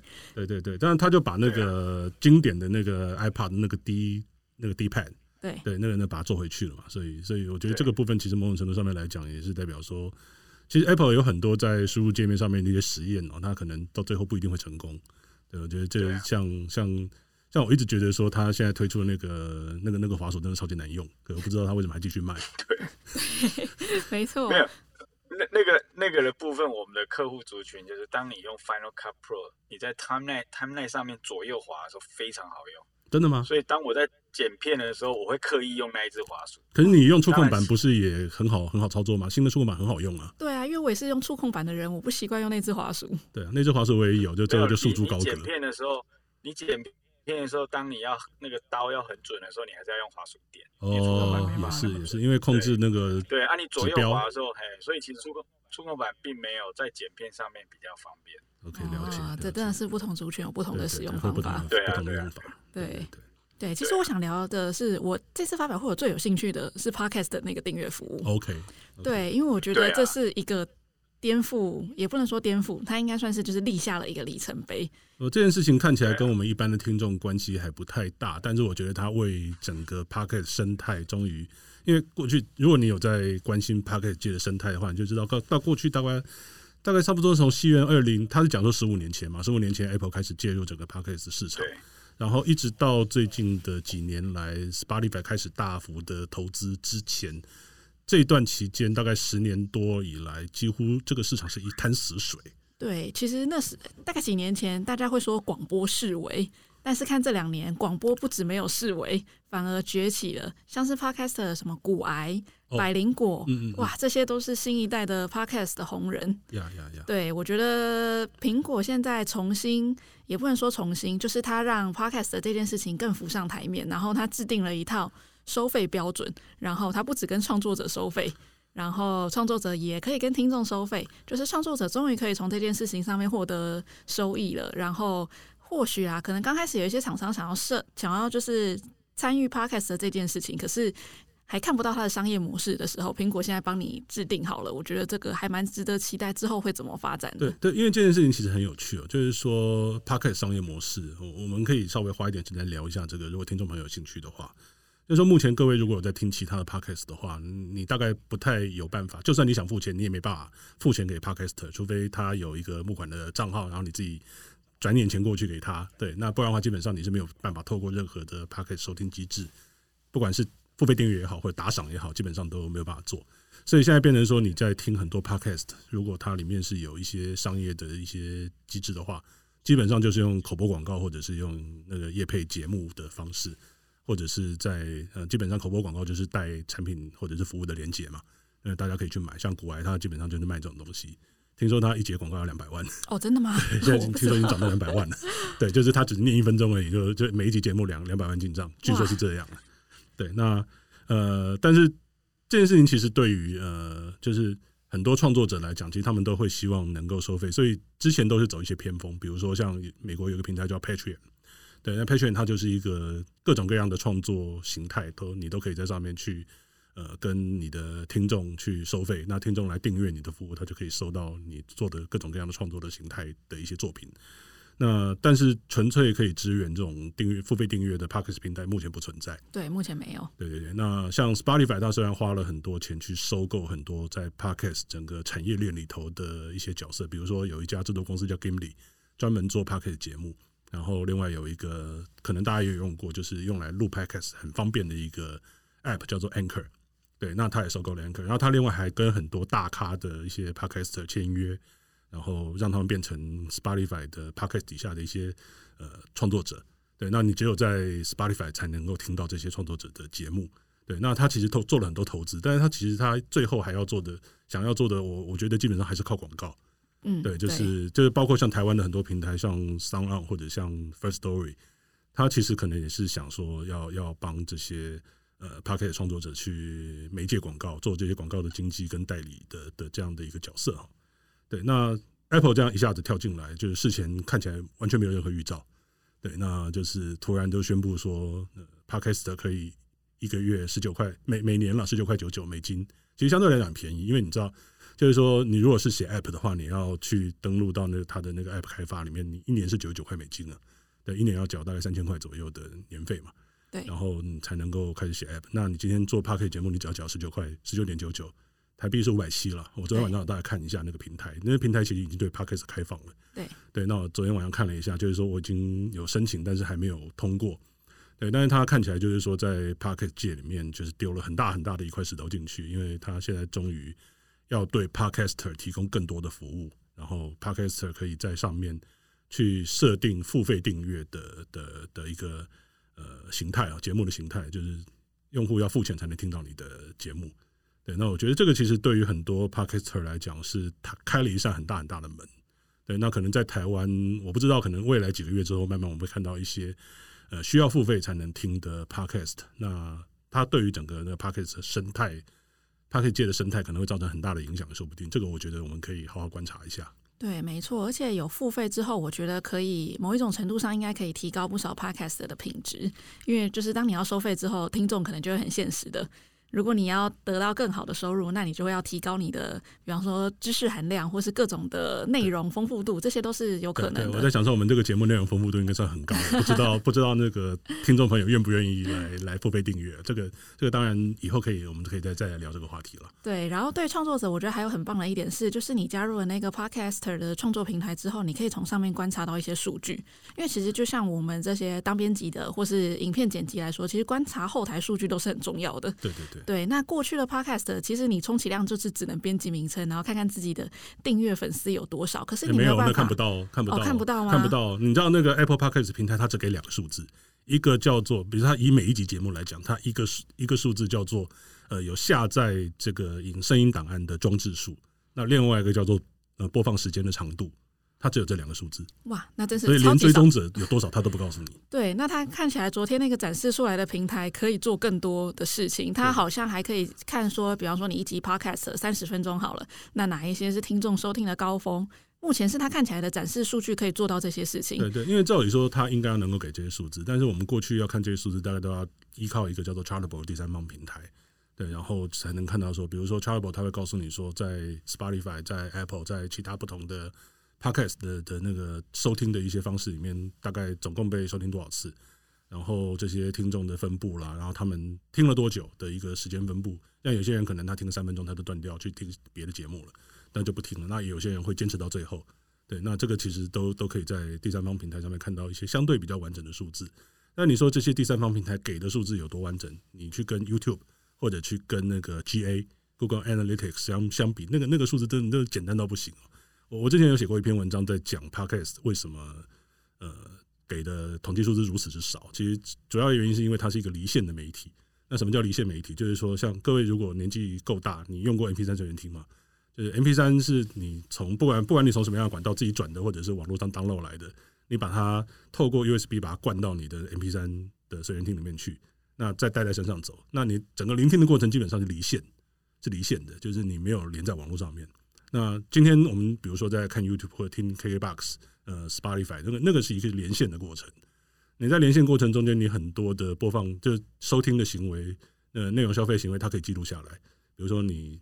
下载了什么节目，然后听了多久，然后在什么地方中断等等的这些这些，他都可以，他可以都可以知道。但是 Podcast 它比较比较特别的地方，很多 Podcast Podcast 的听众朋友可能不知道，就是说整个 Podcast 它的收听的流程跟听 MP3 一模一样。就是今天我们做 Podcast 节目的人，我们把节目上传到一个那个 Host 档案里面去，比如说是 Anchor 或者是 SoundCloud，然后这个档案放在那边。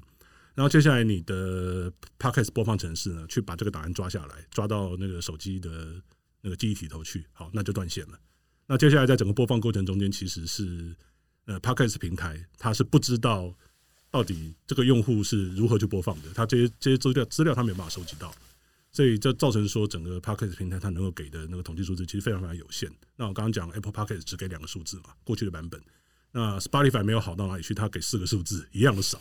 对，就是大家如果有有有当过网网络网络小编，你去看 GA 的数字，你真的会会昏头啊！因为 GA 数字它提提供超过至少一百种以上，对，你会真的真的没办法，不知道要从何看起。可是相对来讲，Podcast 这边给的数字就是另外一个极端了，就是少到令人发指这种程度，少到也不知道要如何看起。对，所以你在 Podcast 行销上面会遇到很多的问题，就是说，比如说像广告主如果要下下广告，他就。不知道下到下在谁身上，对，因为我只能看排行榜，而且他也没有办法检视成效。对他有检有一种检视检视方式成效，就是比如说我给折扣码，然后会折扣码会有会有一个连接嘛，对不对？那转换率多少是可以算得出来。但是其实我也不知道说到底一档节目有多少人在听，对，那到底多少人点点这个连接，可能点这个连接我可能知道，但是因为我不知道母数，所以我算不出我算不出那个转换率。嗯对，我只能知道说有多少人转换过来买我的商品，然后我业绩是多少，这是知道的。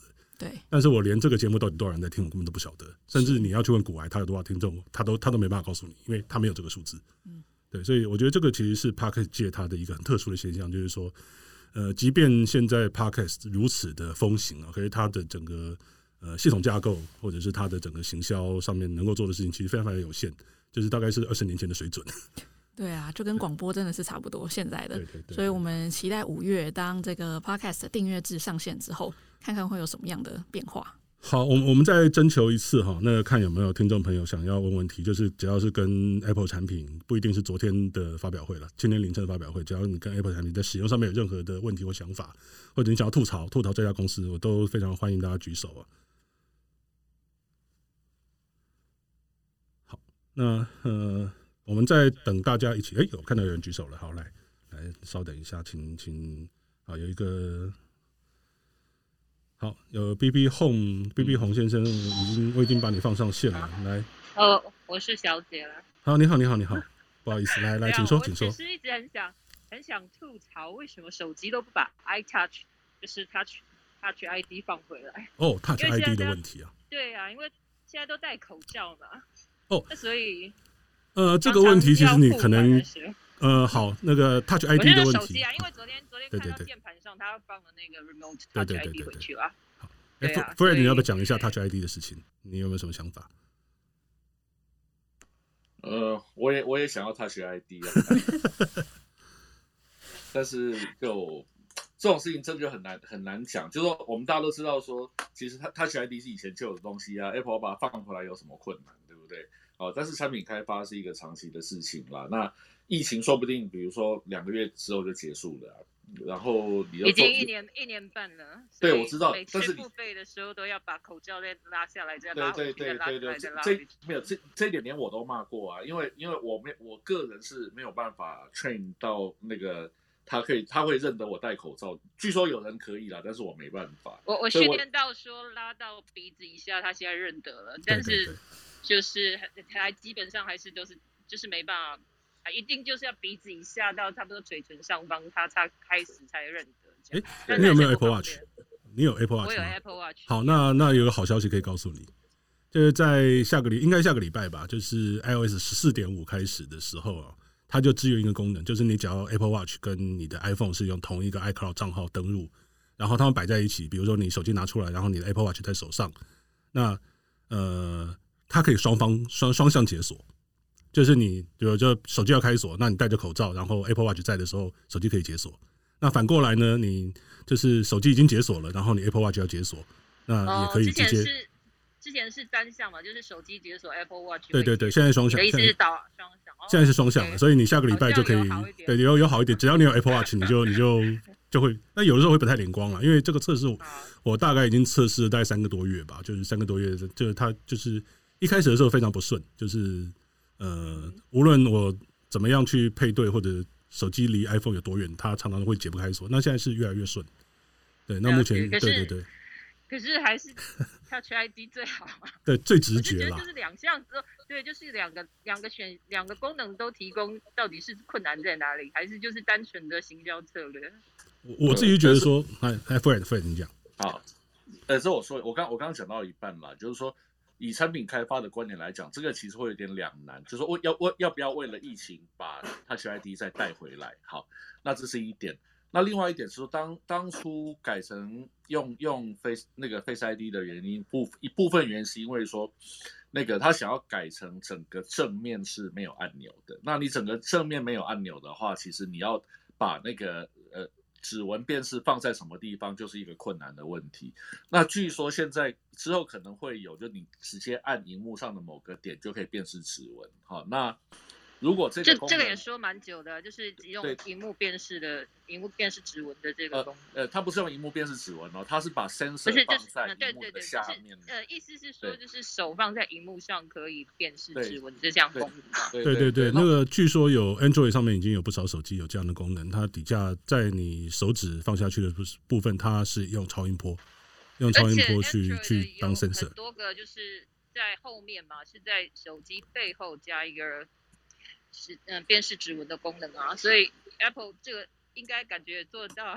我我自己觉得说，好，分分你讲。我我我个人觉得放在后面不是一个好的设计，是一个不得已的设计啦。那以我的理解，这个也不会是 Apple 的设计的风格所在。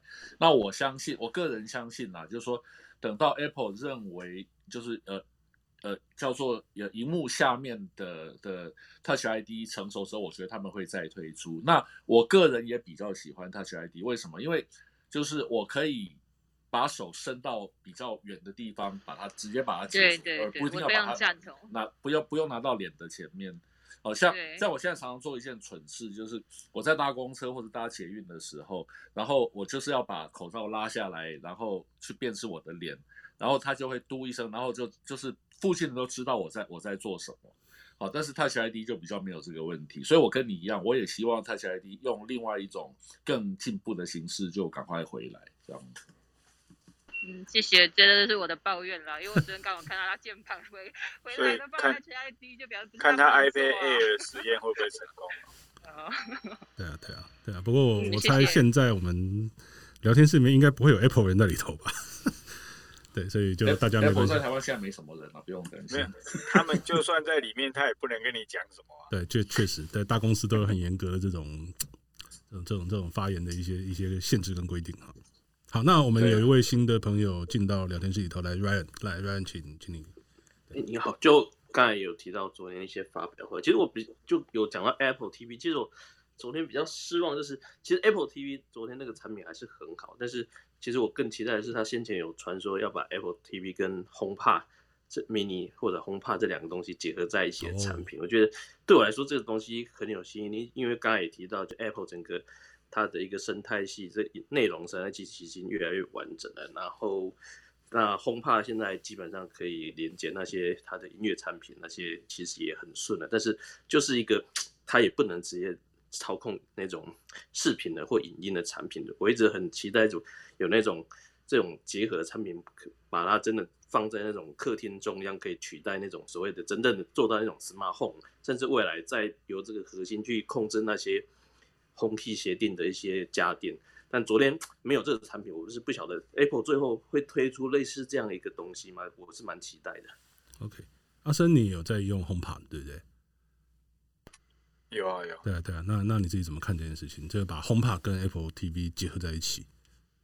诶、欸，本来确实大家有这样的想法，可是你要想 Apple，它就是，呃，它当它决定要做这样的产品的时候，它会让它很完美，它才敢推出来。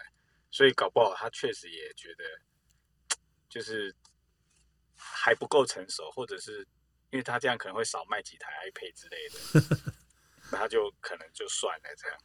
我是觉得他带荧幕的这样的产品，其实市面上已经蛮多了嘛。那为什么他不愿意去做？我觉得他自己也看得出他的潜力跟他的数量可能不是他的期待，因为你看他其实 HomePod。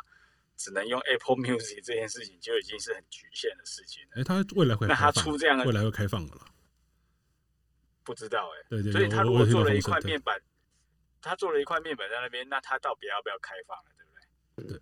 对，我觉得这个东西其实不是说跟面板在一起，就比较像是 HomePod 跟 Apple TV 那个盒子，就是。嗯就是 HomePod 本身就有这种 Apple TV 的一个功能，那它 maybe 可以跟其他的品牌的第三方品牌的电视，比如说像 Apple TV 现在就内建在什么 Samsung、Sony 上面，我觉得未来它可自己不用出一个平板或电视，它用类似这样的一个一个一个装置，它其实就可以 access 到其他的电视或者家电上面了。比如说那个 Soundbar 之类的东西之类的。对对对，它本身就音效的功能就很好，就只差一个可以控制一个视频的一个功能，就这样。哦，我懂你的意思，就是你其实就把 Home HomePod 里面内建一台 Apple TV 就好了嘛，对不对？对对对对，确实啊，这样做确实是有好有有它的特色，没错啦。那你就看这家公司 愿不愿意听消费者的声音哦。对啊，因为他，呃，因为像他把那个蝴蝶键盘的问题搞了三年才愿意改，对对不对？对，要等 Apple 走的时候才能改。对啊，那。哎、欸，其实这个有趣了，因为像 HomePod，它其实现在把大台的那个 HomePod 已经把它下线了嘛，就是已经 sunset 掉了，所以你现在买不到。对，那现在只剩下 Mini，但是我一直觉得说 Apple 不会放弃这个东西。对啊，其实我觉得这位听众说不定是神准预测师，因为这东西听起来是很合理的设计，说不定我们真的有机会看到这样。搞搞不好九月、十月的那个秋季的发表会，搞不好会看到也说不定。对。W WWDC 大概比较比较不容易了，因为那毕竟是一个那个软体为主的、软体为主、系统为主的。对，那但是在消费产品为主的秋季发表会，我觉得可搞不好就会有这个东西出现。也许到时候你就真的会被你猜对，说不定。对，好的，我们还有没有其他的听众朋友想要一起来聊一聊的？那关于 Apple 的任何事情，有没有？好那我们在等其他的朋友上线。其实我们时间剩下也不多了，但是我觉得还有一件事情我可以可以可以再讲一下，就是说新的 Apple TV 4K 有有它它跟传它跟旧的 Apple TV 看起来好像没有什么差别，但是其实规格上我觉得还是有一点有一点差别，就是它的 HDMI 版本。对，那旧的 Apple TV 4K 是 4K 是二点零 HDMI 二点零，那它现在支援到 HDMI 二点一。那这个二点零到二点一之间的差别，其实有一个重要差别，就是它所讲的一个。呃，high frame rate 的 HDR 的画面，那到底是高到什么样程度？其实以现在的 Apple TV 4K 来讲，它已经支援到那四 K HDR 画面，然后是六十个 frame rate，每每秒钟六十个画面，六十 P 的这样的一个等级。那那后来我就看了一下那个资料，好像有一些，因为 Apple 它自己没有写，但是有一些其他的媒体说，好像去看它的那个在 SDK 还是在一些相关的一些规格里面，它可以支援到每秒一百二十个画面的 4K HDR 的画面。对，那但是这个其实我觉得现在推出这样的规格，我我还真的想不到市面上有什么样的电视可以支援到这么高的一个画质哦。我记得好像三星跟 Sony 有在推出，对，大家都是非常高等级的那个八 K 或者是 OLED 的的的，的那个等级的。但比较好的应用是因为它在 iPhone 十二 Pro Max 有推出呃 Dolby Vision 的录影，可是事实上你用 iPhone 十二录出 iPhone 十二。Pro Max 录出来的东西，你找不到大大荧幕播放。对，对，那他现在自己的产品可以搭载了这个载体让你播放的话，那终于哇，你录出来的东西有一个好的地方可以收看了。哦，对，大家如果说有 iPhone 十二系列的话，你真的要试试看 HDR 拍出来影片，真的很漂亮，尤其是在那种高反差、逆光或者是一些那个比较夜景里面有灯光的那个那个那个画质，跟传统的 SDR 这比起来真的差很多。对，我自己觉得这个这个很厉害。对，那如果没有，我顺便顺便帮忙介绍一下。那如果你今天手上不是 iPhone 十二系列，没有办法原生的拍 HDR 影片的话，其实有一支 App 叫做 4K Video Recorder。那大家可以搜寻一下 4K Video Recorder。那这支 App 它也可以让你的，像我是用 iPhone X Max 嘛，对，就基本上是两代以前的产品。可是它也可以用呃用用它来拍出 HDR 影片。那标准就不是 Dolby Vision，它的标准就是那个 HDR10。对，那 HDR10 其实也是一个还不错的一个那个 HDR 的，大家知道 HDR 就就就是所谓的高动态范围嘛。那一般的那个画面是那个颜色的深度是八 bit，然后 HDR 它可以到十 bit，呃，所以基本上就是说让那个整个影像的对比度跟色彩都变得更漂亮。对，那如果你今天手上没有 iPhone 十二没关系，你去下载我刚刚讲那支 App。对，那我们到时候也会把它写在 Pocket 节目里面 Show notes 里头，或者是 YouTube 底下的的说明哦。那大家。如果今天听这个节目，回头你要想要找这个链接的话，也欢迎继续来听我们的 Pocket 节目跟 YouTube 的重播。好，那呃，现在我们时间其实已经也来到这个节目预定的一个半小时哈，我们再再开放一下好了，有没有同有没有朋友还想要再分享一些你对昨天的 Apple 发表会，或者是 Apple 未来的一些政策，或者说你现在手头上的 Apple 的产品或服务，你对它有任何的？呃，想法，任何的批评指教的，当然我们不是 Apple 了，所以你讲了，我们大家就大家一起笑一笑，听一听，讨论一下。好，那我我可以再请问一下，可以请说，请说。就是昨天的那个 AirTag 啊，就是我最想买的其实是 AirTag。哦，很多朋友都最想买 Apple AirTag，对。我我对，那个 AirPods 的钥匙圈。钥匙圈是 Tag 的十倍价格。对啊，那个爱马仕嘛，对啊。对对对，是说 AirTag 照它的说明啊，就是说隐私权的那个部分，yeah, 我是.就是有点无法想象那个场景，因为因为因为我在 PPT 上我有看他大家在聊天嘛，因为事实上他就他隐私的说明是说，如果你丢到一个就是假设你要 stalk somebody，对对对，然后你把那个丢到别人身上的时候。Yeah. 基本上，他如果他身上没有 iPhone 的话，他其实是侦测不到嘛。可是当然，就说他在中间这些经过的路程上，是旁边的人有可能有 iPhone 的。那那些他经过的旁边的人的话，会造成这个 AirTag 响吗？是这样的意思吗？哎、不是，不是，不是。呃，他在他的那个 AirTag 的产品的页面里面讲的不是很清楚。那有另外一个地方有讲，讲的比较清楚一点，是在他的产品新闻稿。所以各位到 Apple 官网里面去看 AirTag 的新闻稿。你就会看到，它其实是比在那个官网里面关于 Air AirTag 这个产品介绍里面，它用了更详细的一些一些说明去讲这个东西的隐私。所以我觉得这很奇怪，因为新闻稿通常是写应该应该是写的比较简略才对，你应该是要把比较大多大多数的资讯放在你的产品的的介绍页面。结果它产品介绍页面很写的很简单，大部分的资讯其实在新闻稿里面，这这个非常奇怪啊。我已经挖了好多头。我刚才讲的那种对，不是那个样子。我跟你讲，它是它是这样，就是说，呃。照我的理解啦，因为我们现在还没有看到产品嘛，所以可能等 T 克邦以后拿到产品之后，他会做开箱，然后会做一些测试。但是我们目前的理解是这样，就是说，假使今天一个 AirTag 它被放在某一个某一个人身上的时候，那那个人他不管他有没有 i，先先先讨论他有 iPhone 的状态。那如果他开始移动，那因为 AirTag 里面有有一个陀螺仪，有一个陀螺仪的侦测器，所以 AirTag 知道自己移动了。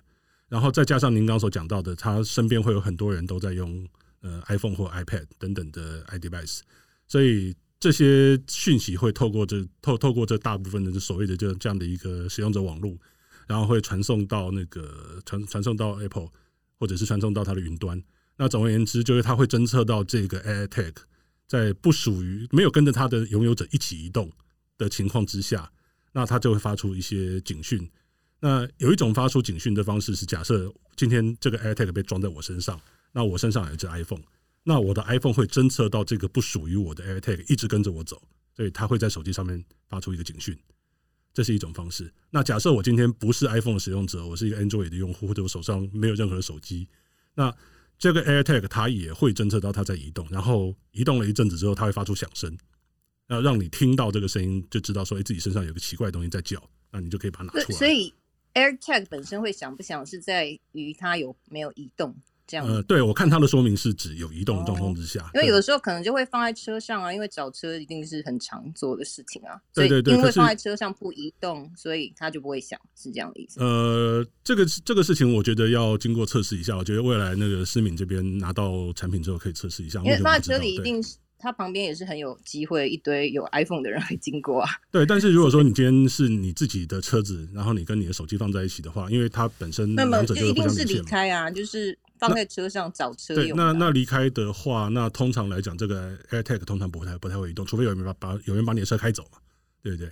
对对，所以就是变成是有移动才会有。对对对，他的因为我看到有些人举很有很有趣的例子，比如说他说我想自己追踪包裹，就在包裹里面丢一个 AirTag，然后让他全世界看他到底现在走到哪里去了。对，感觉也是一个蛮有趣的。Maybe 可以这样，可以可以这样用，你说不定。但是如果他会一直想，不就也就没有办法？对，这个那前提是送货员也要用 iPhone 啊，偷车贼也要用 iPhone 啊。可是就不不一定啊，因为身边就会有人，因为 iPhone 现在市占率在。二十 percent 上下嘛，啊、所以它不论到哪里，所以旁边都有可能有人有 iPhone。那那到底误侦测的状况会不会很多？就是我也觉得蛮对对对，嗯对好奇的我。我觉得会有很多奇奇怪怪的一些应用方式会跑出来了。那可能我们到时候就等产品正式上线，那 T 客邦这边一定会拿到 sample。对，我会尝试把 AirTag 放在一个包裹寄给点知，看看你收到的时候有没有叫。对对对对对，你你你可以做各种各样。可是可是。问题是我我没有用 iPhone 十一以上的几种，所以我没有 U 我没有那个 UWU One chip，所以啊、哦、是，对，所以所以可能。而且它它如果真的移动的时候会叫，那包裹会被当做炸弹 对，对，那我们可以试试看。对，那也有朋友在讲说，那这个他如果一直叫的话，会不会电很快就用完？那那坦白讲，这个也不知道，到底他是会叫多久，还是叫一阵子他就自己停下来，还是间歇性的每隔几分钟就就哔哔哔很大声哔几下？如果这个用完，这应该就看哦，就看说明，就是说跟现在市面上就是寻找失误的这种既有产品的差异，就是因为它是用 iPhone 的这个 network 嘛，就是寻找的这样子。它等于是说用把所有的 iPhone 有呃所有所有周遭的 iPhone 都是一个小基地来帮你收讯息的概念去找这样的概念。对对，所以所以到底误侦测会不会？就是对啊，我我还是有点没法想象它的那种。对对，因为 Apple 通常在 做这一类的产品行销的说明的时候，它不会讲的太细，所以其实有很多的细节，你真的还是要东西拿到再来测，大家才会知道。了解，期待你们的评测，谢谢。这个就请那个市民这边多多加油。它上市是什么时候会上市？应该月底嘛，对不对？没有没有，可能没有这么快，没那么快。对啊，但还没有正式公布上市时间。好，对，所以我们大家还是继续等。对啊，因为毕竟它里面也是有晶片的嘛。现在晶片这么缺货，可能真的有的等。没有啦，Apple 如果再缺货的话，那个库克要下台了。他他就是管供应链管理大师啊，怎么会放任缺货这种事情影响到自己呢？是，对，一定是很快很很早之前就把所有货都扫光了啦。嗯，对。好，那如果还没有其他的听众朋友要再跟我们聊的话，那我们今天的节目就先到这边，因为已经有点 overtime 了。好，那再提醒各位一下，我们这个节目它除了各位现在在所在的呃 Clubhouse 的聊天室之外呢，我们另外也把它录成 Podcast，然后会上架到 T 客帮聊天室的 Podcast 里头去。那预计应该是在这集节目结束的两三天之内就会上线。那大家可以到 Apple Podcast 或其他 Podcast 平台来订阅追踪 T 客帮聊天室。那我们另外也有那个 YouTube 的频道，那 YouTube 频道名称应该叫做 T 客播，对不对？对。对，叫 T 客播，那么播放的播，对，那所以大家只要到 T 客播这边来收看，就可以看到我们这场节目的呃 Podcast 录音跟 YouTube 录影的的回看，大家可以重新再来回味我们今天所讲的东西。那有其他的一些回应的话，也欢迎在 Apple Podcast 里面给我们五星的评价，那或者是提出。提出一些呃批评跟指教的一些留言。那另外 YouTube 底下也非常非常欢迎大家提出问题。那我相信 T 克帮的编辑还有我这边看到的话，我们都会给大家做一些回应。好，那我们今天的节目到这边。那下一次的录音，我们原则上，我们这个节目基本上是每个月会做两集。那原则上的隔两个礼拜会录一次音。那下一次的录音的时间，Clubhouse 的时间呢，会再透过 T 客邦网站，还有我们其他的社群的媒体来跟大家呃分享啊。那所以请大家呃现在趁着这一点最后的时间，我们赶快来 follow 一下在 Clubhouse 上面的，包括 T 客邦的这个这颗蓝眼睛蓝蓝色大眼睛的这个 icon 嘛。然后所以有快报最新的节目，各位就可以收到通知。那其他的这些，包括像我们诗敏啦，然后 Fred 跟。呃，诶，阿神还有我们来上台跟我们一起分享的两位听众朋友，呃，B B 跟 Ryan 也欢迎大家都来追踪哦。那大家也可以彼此认识一下。好，那我们今天的节目就先到这边。好，各位晚安，谢谢大家。好，拜拜，拜拜。